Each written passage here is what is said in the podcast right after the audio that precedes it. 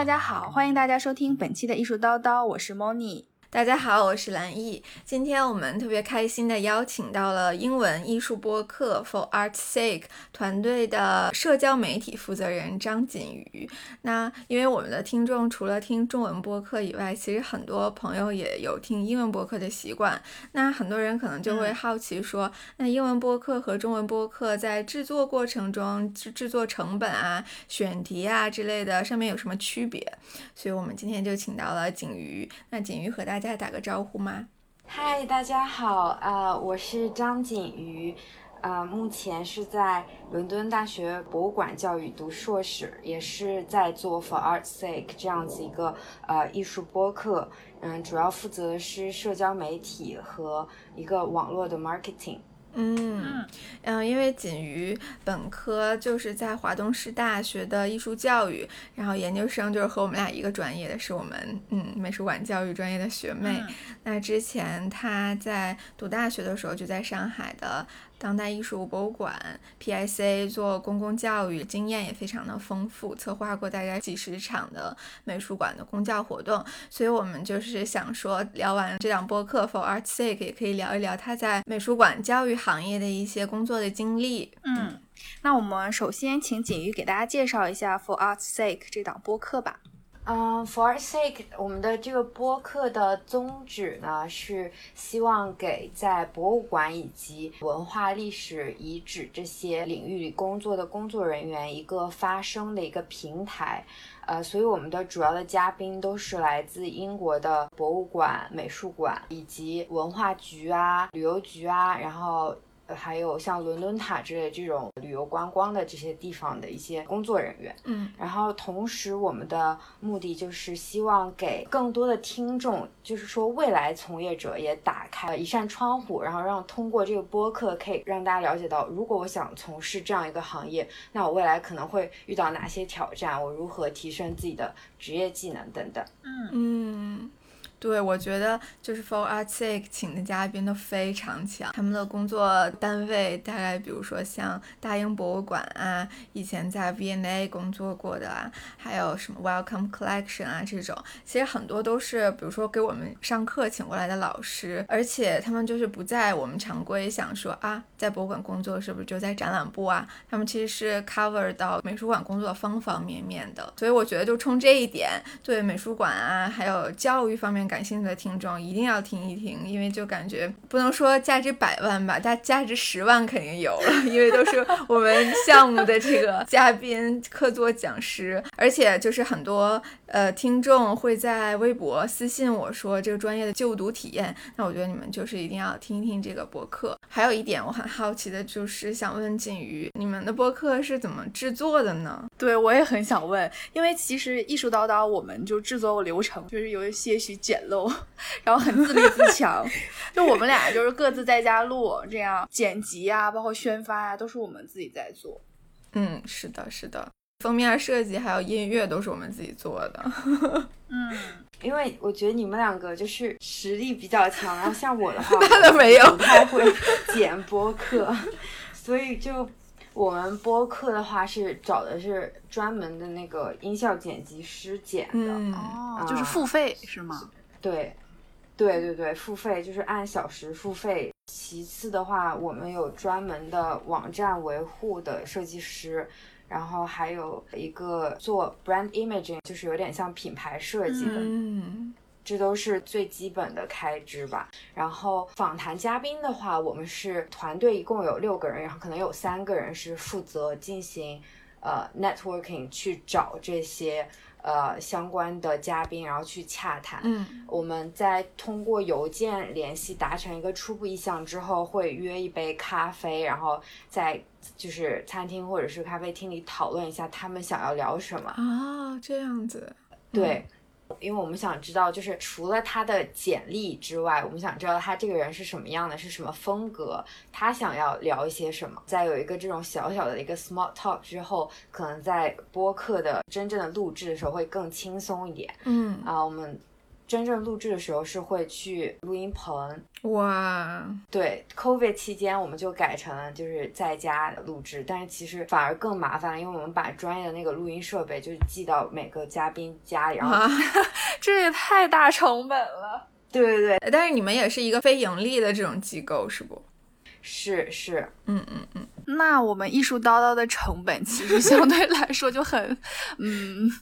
很没有，没有什么成本。但是我们基本上的钱都花在了给粉丝福利上，我们的抽奖活动啊，很多都是我和蓝姨自掏腰包给大家买礼物的。是的，哎，那你们团队的分工大概是怎么样的嘛？因为锦瑜在团队是负责社交媒体的，那可不可以请你跟大家分享一下你的具体工作都是什么呢？嗯，我具体的内容的话，呃，目前我们主要是利用 Instagram 这个平台，嗯，呃，我是每周负责提前一周做周规划，嗯，呃，我们下周的主题是什么，然后排版风格是什么，这周的粉丝增加量、阅读量、点击量的目标是什么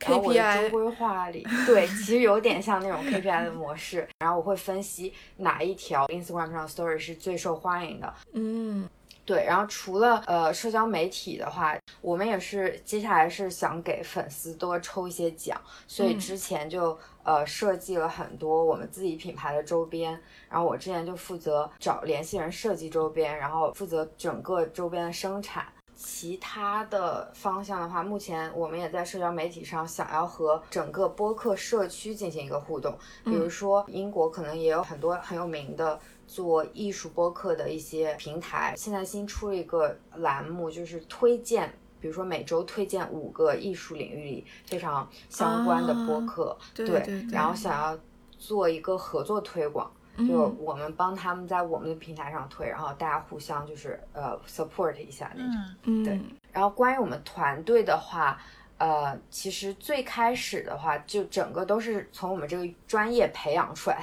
最开始是呃，Kate 和 Alina，然后他们两个人牵头有了这个初始的想法。嗯，对他们俩跟我和蓝毅是同班同学，然后其实呢，他们是俄罗斯人，也就是说母语并不是英文，但是却做了一档英文的播客。我觉得这个是很厉害的一点。是的。哎，他们俩好像还是就是一个作业的一个项目，我之前看了一下啊，是，而且就是 Alina，她以前在佳士得拍卖行工作了三四年样子，对，嗯嗯，对，她就是我的上司 Alina。对，然后我们呃，除了 Kate 和琳娜，他们两个是呃，一开始大概把这个雏形做好之后，Sabila 她是负责所有设计相关的排版，包括 Instagram 每周的这个模板，嗯，然后我们还有专门有三个人是负责访谈。我们整个团队的话，大家每个人的背景都不一样，就有希腊的，然后印度尼西亚、俄罗斯的、西班牙的，然后中国的。哇，只有一个英国本地人男主播 James，国际化博客。对，嗯，因为他是英音嘛，然后非常地道，然后就是软软的，很深沉，很性感。对他声音很好听。我觉得还有一点我们要学习一下，就是他们在 Instagram 上发的照片，每张照片都是有那个 For Art Sake 主题设计的边框啊之类的，还有个 logo，这样是吗？对，可专业，然后而且还会提前排好期，这样我们都是比较随机，在社交媒体上，包括节目也比较随机，是，我们都是黄油相机里面找那种免费的苹果，但是但是我给粉丝就是寄呃明信片的时候，我有打印出来我们的 logo，然后有贴上去，彩打的，对对，低像素彩打。哎，那景瑜，你有没有就是印象比较深刻的节目呢？可以简单和我们讲讲吗？嗯，可以。呃，我个人就是最喜欢的是呃 Devon 的那一篇啊，他讲的是对，他讲的是我们的呃博物馆行业的一个从业的一个职业素养和他自己从小的一个教育轨迹。他是 homeschooling，他是从小就是他妈妈在家教他。嗯，David 那期我也听了。然后 homeschooling 这个点其实也让我印象挺深的，因为我们从小到大身边的同学啊、朋友啊，大部分都是按部就班的接受学校教育嘛，但是他就没上过小学、初中、高中这样。然后 Devon 他其实是美国人，他说，嗯，在美国这种教育方式还挺多的。然后等他来到英国之后呢，他就发现，嗯，好像英国这种现象并没有像美国那么普遍，觉得英国的 homeschooling 还是挺少的。哎，那他大学是读的什么呢？大学学了艺术史，然后硕士读的是我们这个项目。对，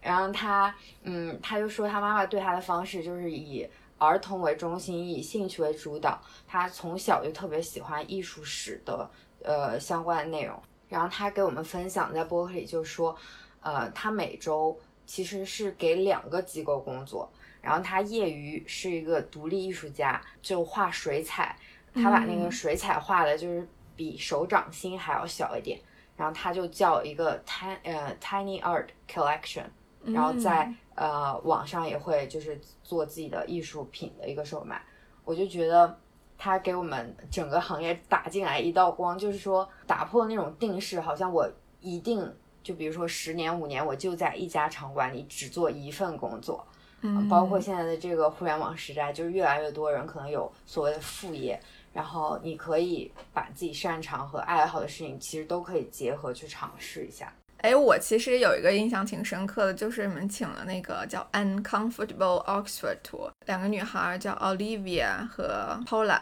她们俩是在牛津大学学历史的博士，然后就做了一个让人不舒服的牛津导览吧，这种就讲一些什么也大英帝国的殖民啊，还有这种反正不是那种常规历史书上的一些东西，他们就说因为。在做这种学术的历史，离公众太远了，所以说想做一个这种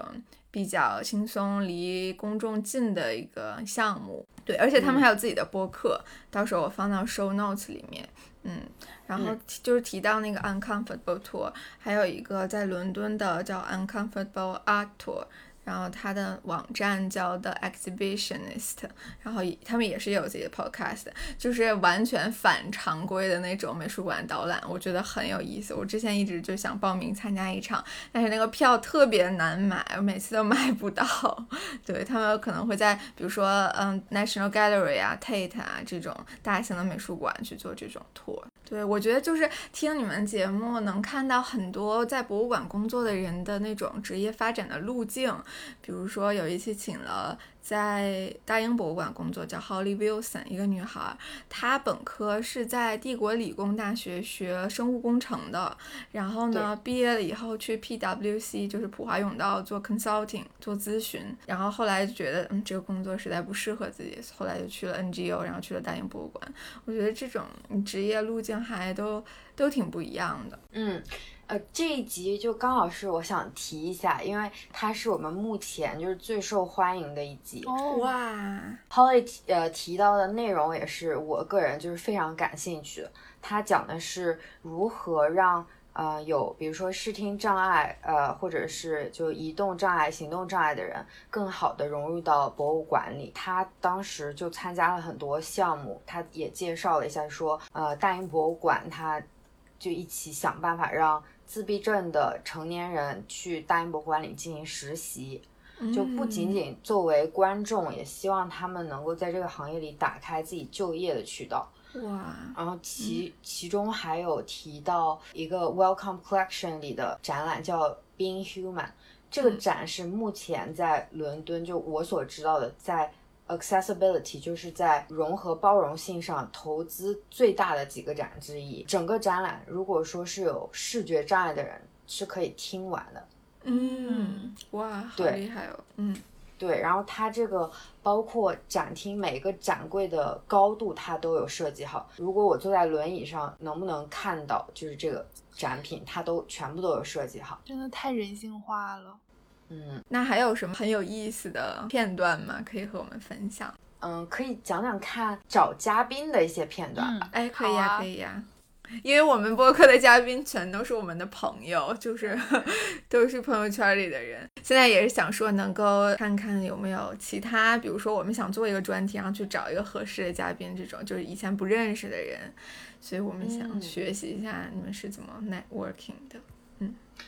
嗯，是一开始是这样，就是从我们这也是我们专业出发的嘛，然后我们系里的老师就给了我们一个名单，就说我觉得这些人可能是这个行业里非常厉害的，你就是会聊起来会非常有收获的人，然后我们就根据这个名单去筛选了，就是锁定一小部分最符合我们主题的。然后我们就去发邮件联系，嗯，就一直不停的邮件联系，终于劝说到几个之后，然后来了之后有一个嘉宾，他就参加完之后特别特别开心，然后他把这个播客把所有的人都给推广一遍，应该是 ED Lawless，他是大英博物馆的三星电子学习中心的就是负责人，然后他好像是把这个都推荐给了很多很多朋友，然后后面我们就有呃 Jack Shoulder，然后。以及就是他们的朋友的朋友不断的加入，然后也我们同时也是会发现，平时比如说我们去参观啊或者怎么样的时候，发现一些很有意思的人，我们就会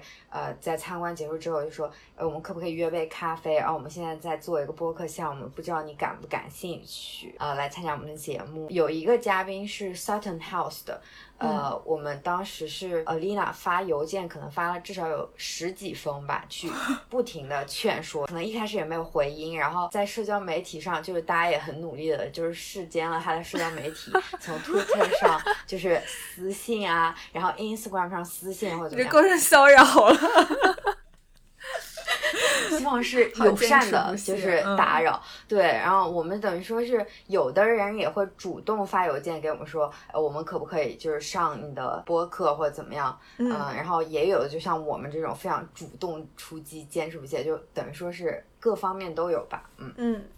那最后是怎么同意的？他最后可能是被我们坚持不懈和这个就是循环的这个所感动，然后再加上可能业内确实我们。呃，慢慢名气就都还做的比较就是好一点。嗯，你们播客未来发展的一个大致方向是什么？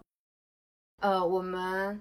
我们现在其实才播了三季嘛，一共是十五个单集。嗯，然后目前是 Twitter 可能是有三千多的粉丝，然后呃 Instagram 有七百多，然后下载量可能呃在三季刚结束的时候，我看了一下应该是一万三。一万四左右，嗯，我们第四期的嘉宾也已经全部就是定好了，然后在前四期是准备以英国为中心这样做，从第五期开始是希望走稍微国际化一点，我们可能会邀请，比如说来自希腊、来自俄罗斯、来自中国的呃业内专家，然后去也做一个这样子国际化的讨论，嗯，然后除了。国际化的这个方向，我们还希望走向市场化的，就是这一面，比如说画廊、拍卖行，因为我们前面四期等于说都呈现的主要是非盈利组织以及官方的这种呃大机构之类的，我们想从呃后面的从这个呃商业市场的角度去看，比如说在佳士得里工作的人他是怎么样一个模式，嗯，因为这些行业可能感觉很有神秘色彩，对。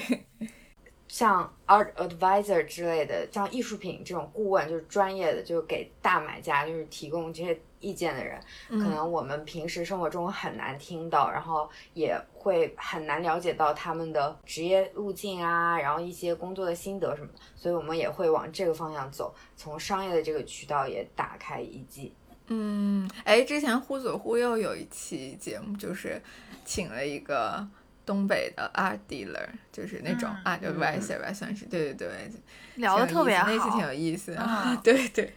可以去听一下。嗯，主要是想要给未来的一些从业者嘛，然后了解一下，比如说拍卖行啊，然后呃创业机构啊，然后国际的这些，就是打开大家的一个就是视野吧。嗯，好的，谢谢锦瑜的分享。那么关于这个 For Art's Sake 的英文艺术播客呢，我们就先分享到这儿。呃，还是比较鼓励我们听众去开始去听一听这些英文的播客，因为你去听英文播客呢，最主要第一点，你可以提高你的英文水平。那么第二点呢，也可以学到很多英文的这种专业词汇。嗯，对。来自英语翻译专业 前英语翻译专业学姐的建议。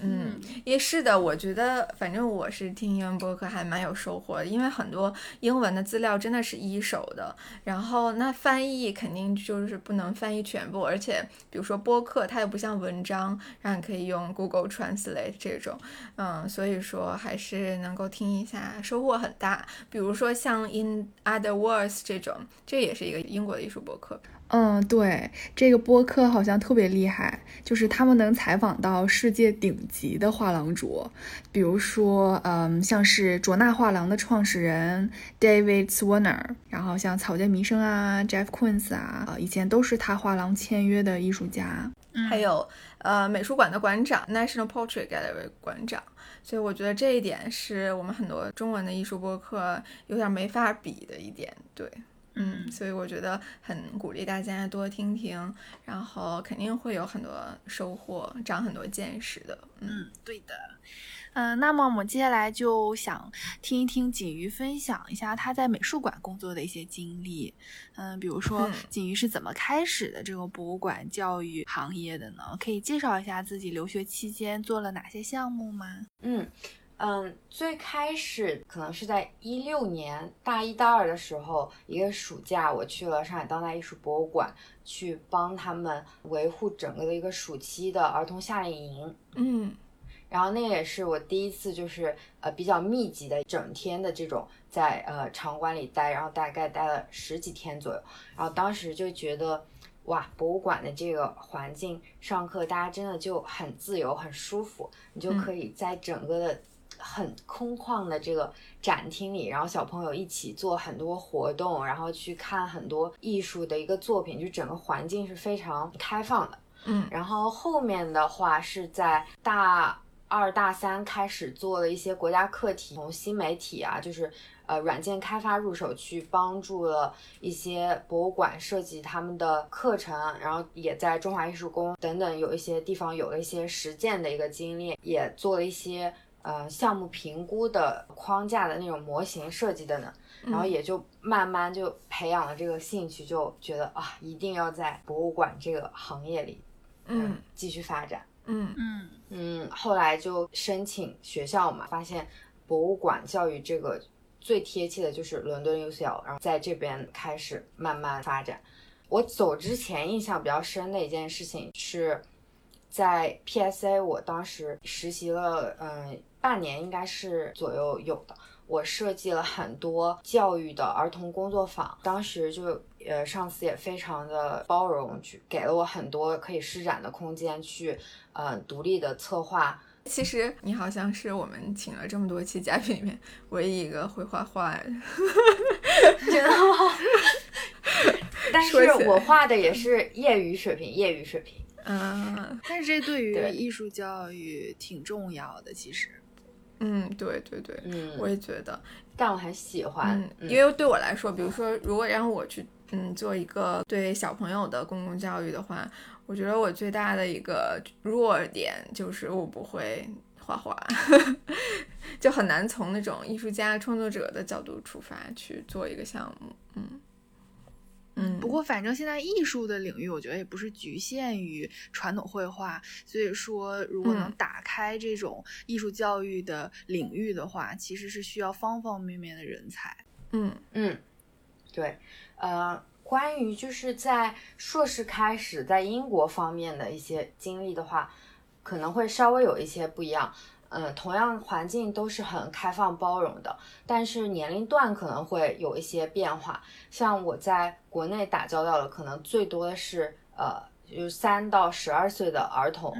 嗯，但我在国外打交道最多的是退休或者即将退休的偏中老年段的这样子的一个人群啊，是吗？嗯，对。哎，那你在做中老年这样活动项目的时候，有什么印象深刻的故事吗？嗯，有一个呢，就是在 Two Temple Place 这个一个像历史遗址，但也有一个小小的博物馆、一个展厅的地方，有一个专业的，算是退休的呃爷爷奶奶经常参与的整一个志愿者团队。然后我们在那个茶水间里就发生了很多对话和很有意思的故事。茶水间，从他们身上，对，从他们身上也学到了很多东西。就是我印象比较深的是有两个，嗯一个是。在茶水间里，有一天有一个奶奶，就是在出去站岗之前，她理了一下她的头发，然后另一个就非常精致的老奶奶，她就跟我说悄悄话，就说在茶水间里怎么能理头发呢？这样就非常的不优雅。对，对，非常的严格。那个奶奶她是每次来就会穿着非常搭配，而且永远是眼线、口红就是非常精致，就是标配那种。然后后来我每次要见到他之前，我都会确认自己今天的穿搭以及口红有没有涂。要不然下一个在茶水间被议论的对象就是你。对，就我觉得是一种生活态度，对就是对对她到那个年龄，他还是一直保持那个对自己的严格的要求的那种嗯待人待事的那种，嗯。然后还有一件事情是，呃，展厅里面遇见就一对老夫妇，然后当时那个奶奶就呃跟我聊起来，他是问我一些展览相关的问题，我也很热情的回答他，然后他就很满意，就跟我就开始聊天，他就说他先生是剑桥的呃数学教授，嗯，然后他没说他自己的职业，他就说我先生其实不是很喜欢来博物馆，但我是这个博物馆狂热的分子，就只嗯要有好博物馆，我买一张机票就会看那个博物馆。哇，然后那个爷爷对，当时他就特别甜的说了一句，他说我是不是很感兴趣，但是我每次陪他看博物馆，我特别开心。哇，好甜，好甜。对，当时我就觉得哇，这就是爱情观啊！我的爱情观就被塑造，就是我觉得哇，这种就是陪伴和这种，你不一定要喜欢我喜欢的事情，嗯，但你要愿意喜欢，就是陪着我做我喜欢的事情，我也愿意陪着你做你爱的事情，那我觉得就很完美了。哇，好好好啊，这段儿太好了。对，哎，说起来，说起来，艾德是前几天过生日，我带他去看展，怎么样？挺好，就 R A 的那个高更音像音像派那个。最好笑的是，因为为什么？因为因为我过生日的时候，他带我去开卡丁车，然后我一点都不想开卡丁车。嗯但是阿德其实还好啦，你们经常一起去看展啊，他应该也挺喜欢吧？嗯，他看的比我认真，嗯，他很讨厌我在博物馆拍照，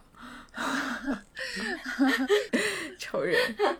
我想到之前我和兰艺不是去皇家歌剧院做志愿者嘛，然后当时我嗯。被分到的那个区域里边有一个将近九十岁的老奶奶来做志愿者，然后之后我的那个 leader 啊当时就说，对。你只要就是保证她平安，然后开心就可以了，不要给她太多工作。对对对对对，但是他特别特别了解 Royal Opera House，、嗯。对，嗯。然后锦瑜也是去了这个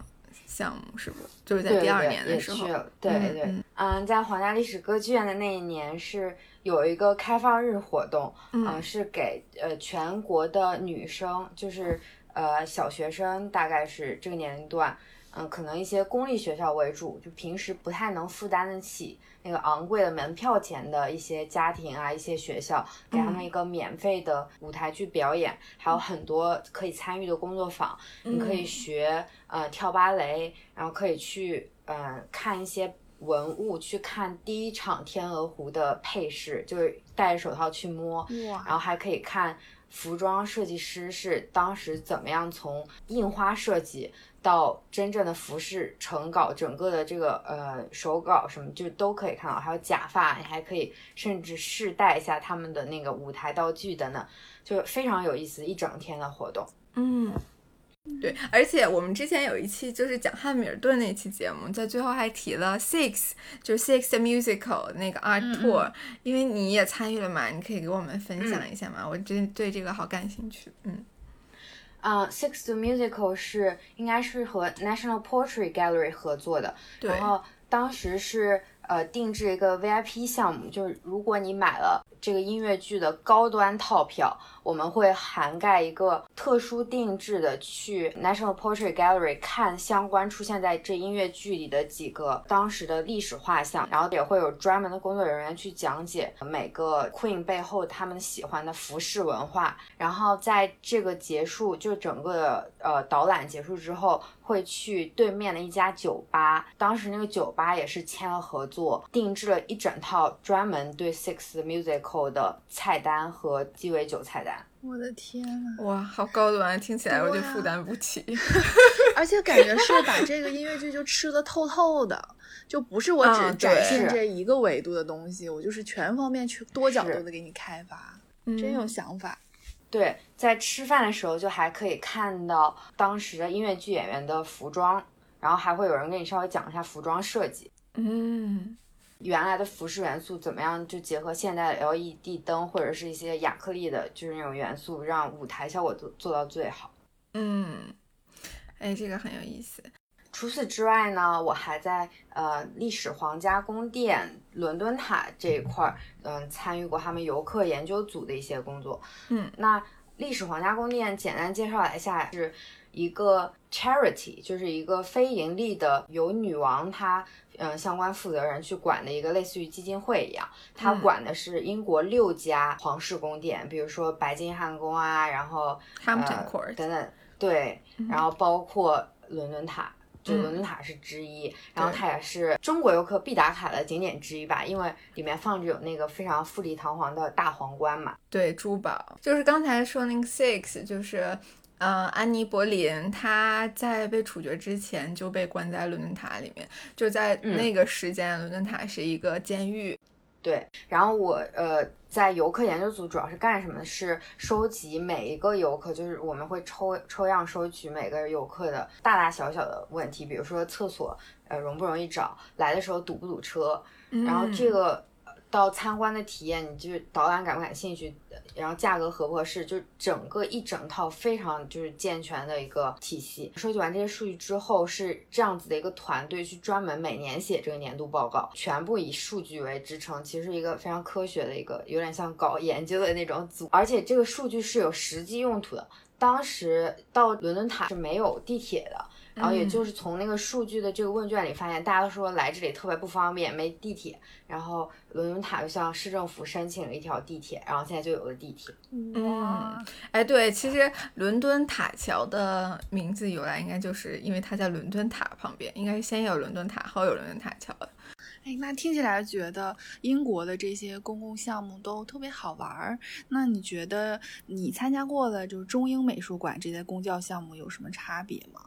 嗯，我先说一下呃英国这边的吧。嗯英国我感受是年龄段覆盖率可更广一点，就像我刚刚说的，很多地方其实游客为主是。呃，老年中老年的这个群体为主，和国内的这个游客呃本身的一个特性不太一样，嗯所以说他们会设计比较多的针对于老年人的工作坊，还会和一些其他的非营利组织，或者是像伦敦的话，就和伦敦的医院合作，专门是给有阿兹海默症的呃老年人去开一个诊疗的这个方式，是让你每礼拜去艺术场所多少小时这种艺。术疗愈这样。嗯对，然后其次就是评估体系，就评价体系，呃，像那个刚刚提到的伦敦塔、皇家歌剧院，都是有非常完善的评估体系。在活动之后，他们都是要发放一些问卷、邮件等等，去了解一下当时的整个反馈。对对，嗯在国内的话，我觉得一个是年龄段不一样，所以在国内可能会以年轻人群体为主和亲子家庭为主去设计工作坊，嗯然后也结合当下的一个国内最火的一个直播特色，现在有很多博物馆也开始尝试呃直播销售自己的文创产品，嗯，直播自己的工作坊等等，我觉得这个也是一个很好的覆盖率很广的一个范围。嗯嗯嗯嗯，正好我们就是有一位听众。Reno 叔叔他就想问说，家长如何能够帮助孩子更好的欣赏艺术，在美术馆里？呃，简单的话，我觉得从两个方向说，第一个就是多报名参加博物馆、美术馆办的的工作坊，因为价格也非常适中，嗯嗯，也是专业人士有一个指导的。然后嗯其次，家长在家里做的，我比较推荐是儿童绘本，像大英博物馆啊，或者是很多的场馆里都会有相关艺术周边的绘本。你嗯可以从睡前的故事时间开始，呃，跟他聊一些艺术，然后看一些艺术的儿童绘本，因为这个是对家长本身的艺术素养要求不会特别高，你可以从就现有的这些材料，包括很多翻翻书啊，设计的就是非常精美，你可以从吸引他兴趣开始，然后问一些简单的问题，比如说你喜不喜欢它的颜色。嗯，你觉得它上面画的是什么？然后大海，我们有没有去过大海啊？等等一些就是简单从年龄段符合的问题去引导，然后再配合工作坊的一个呃参与，以及如果想要更深的发展，那就可能另外也要继续就是看一些书等等。嗯，手动 at Uncle Reno。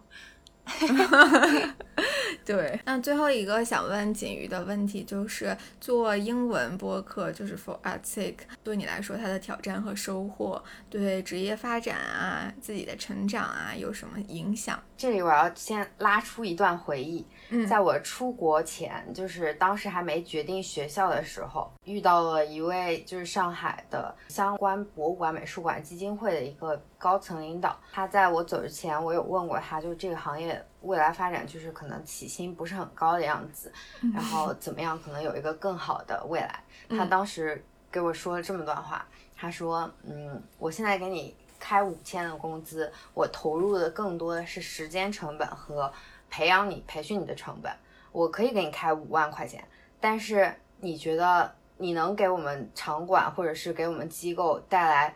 每个月五万的营收吗？你有什么资源和人脉？你觉得你自己你敢要这个价吗？然后当时我整个人就是。呃，还没毕业就其实挺懵的，但这个问题我一直铭刻在心，我特别感谢这段话，嗯，真的就是我一直在伦敦不断，就是这一年我带着这个问题就不断问我自己，就是我这一年我有没有积累人脉，我有没有资源，不断的就是从每一次的这种实习志愿者的机会，就每一个都是我自己主动去找的嘛，然后经过很多轮面试啊什么的。然后包括做这个播客，也是我主动跟阿琳娜说，就能不能有一些就是可以帮帮忙或者什么事情，嗯，所有的事情就是都是我自己去主动去找这个机会，就包括我们播客的搜索引擎升级也是我做的，就我之前完全不了解这一块，然后后来联系了这种网络公司去做搜索引擎升级，就让我们在谷歌搜索的时候可以更快的跳到第一个，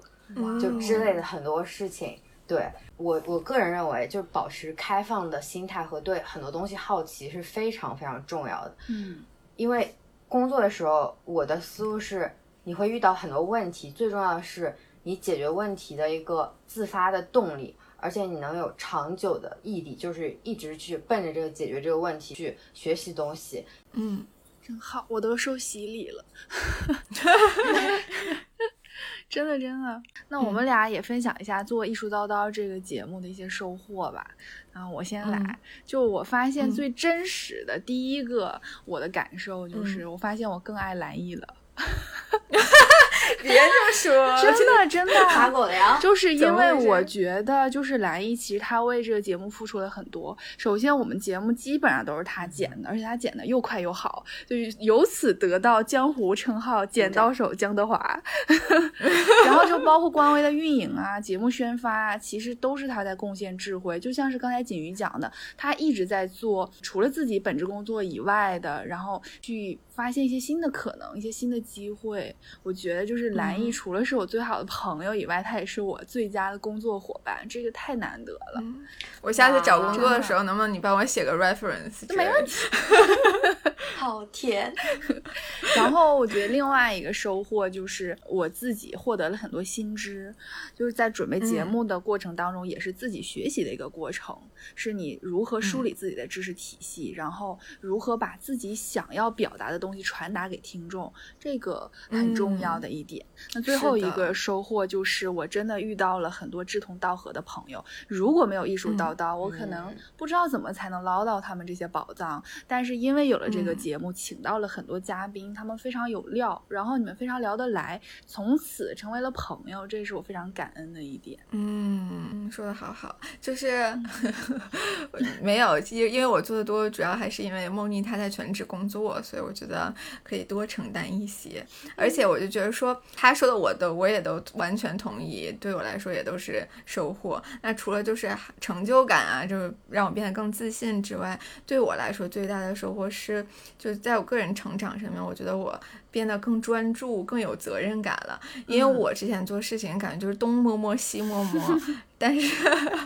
但是做了播客以后，从短期的时间规划上来看，每次剪辑的时候，我大概可能要专心个三到五个小时，就完全沉浸在剪辑的世界里。而且我就觉得我们聊的东西都很有趣，我就剪的时候我也很享受，不会就感觉感觉很 suffering，就是感觉唠的是啥呀？就所以我就很开心。那从 真的真的，然后就是从长期上来说，做一档节目能让它维持高质量、稳定的更新，去找更多的听众，就真的特别不容易，太不容易。然后，对我觉得很多挑战是我们一开始完全没有想到的，嗯，然后对我们其实本身职业发展当然也很有帮助，所以就让我们两个人都很有底气，所以就肯定也会加油把这档节目坚持做下去。嗯，真好，我觉得因为就是做播客，你看我们仨也成为了朋友，对对，然后今天聊了这么多，其实彼此也都很受开解，我觉得特别好。对，虽然锦瑜就是我们的学妹嘛，但是其实我们俩是怎么认识她，就是因为西岸美术馆的那个一个系列的管校合作的讲座啊，对对对，想啊，这个人她不是我们学妹吗？所以就想说啊，是可能是时候就是认识一下她，对，真好，特别好。嗯。那我们这一期的艺术叨叨就先聊到这儿啦。感兴趣的听众呢，推荐大家去听一听《For Art's Sake》这个播客节目。当然，在小宇宙 App 上面现在就可以搜索到。很方便，嗯，那为了配合这期节目，我们也会在微博上发一篇拖欠已久的英文艺术博客推荐，那大家可以到时候去艺术叨叨的微博看一看，然后和我们互动啊，转发微博啊，也可以有机会获得 For Art Sake 的博客的周边。虽然艺术叨叨还没有周边，但是我们 但是 For Art Sake 有周边，比如说帆布包啊、水杯啊这些都挺漂亮的，然后都是他们精心设计的。那我们也会在微博艾特景鱼，所以如果嗯大家喜欢他的话，也可以关注他的微博。嗯嗯，谢谢金鱼，谢谢谢谢谢谢衣服叨叨的邀请。那本期艺术叨就到这儿喽，我们下期见。嗯，好的，拜拜，拜拜，谢谢大家。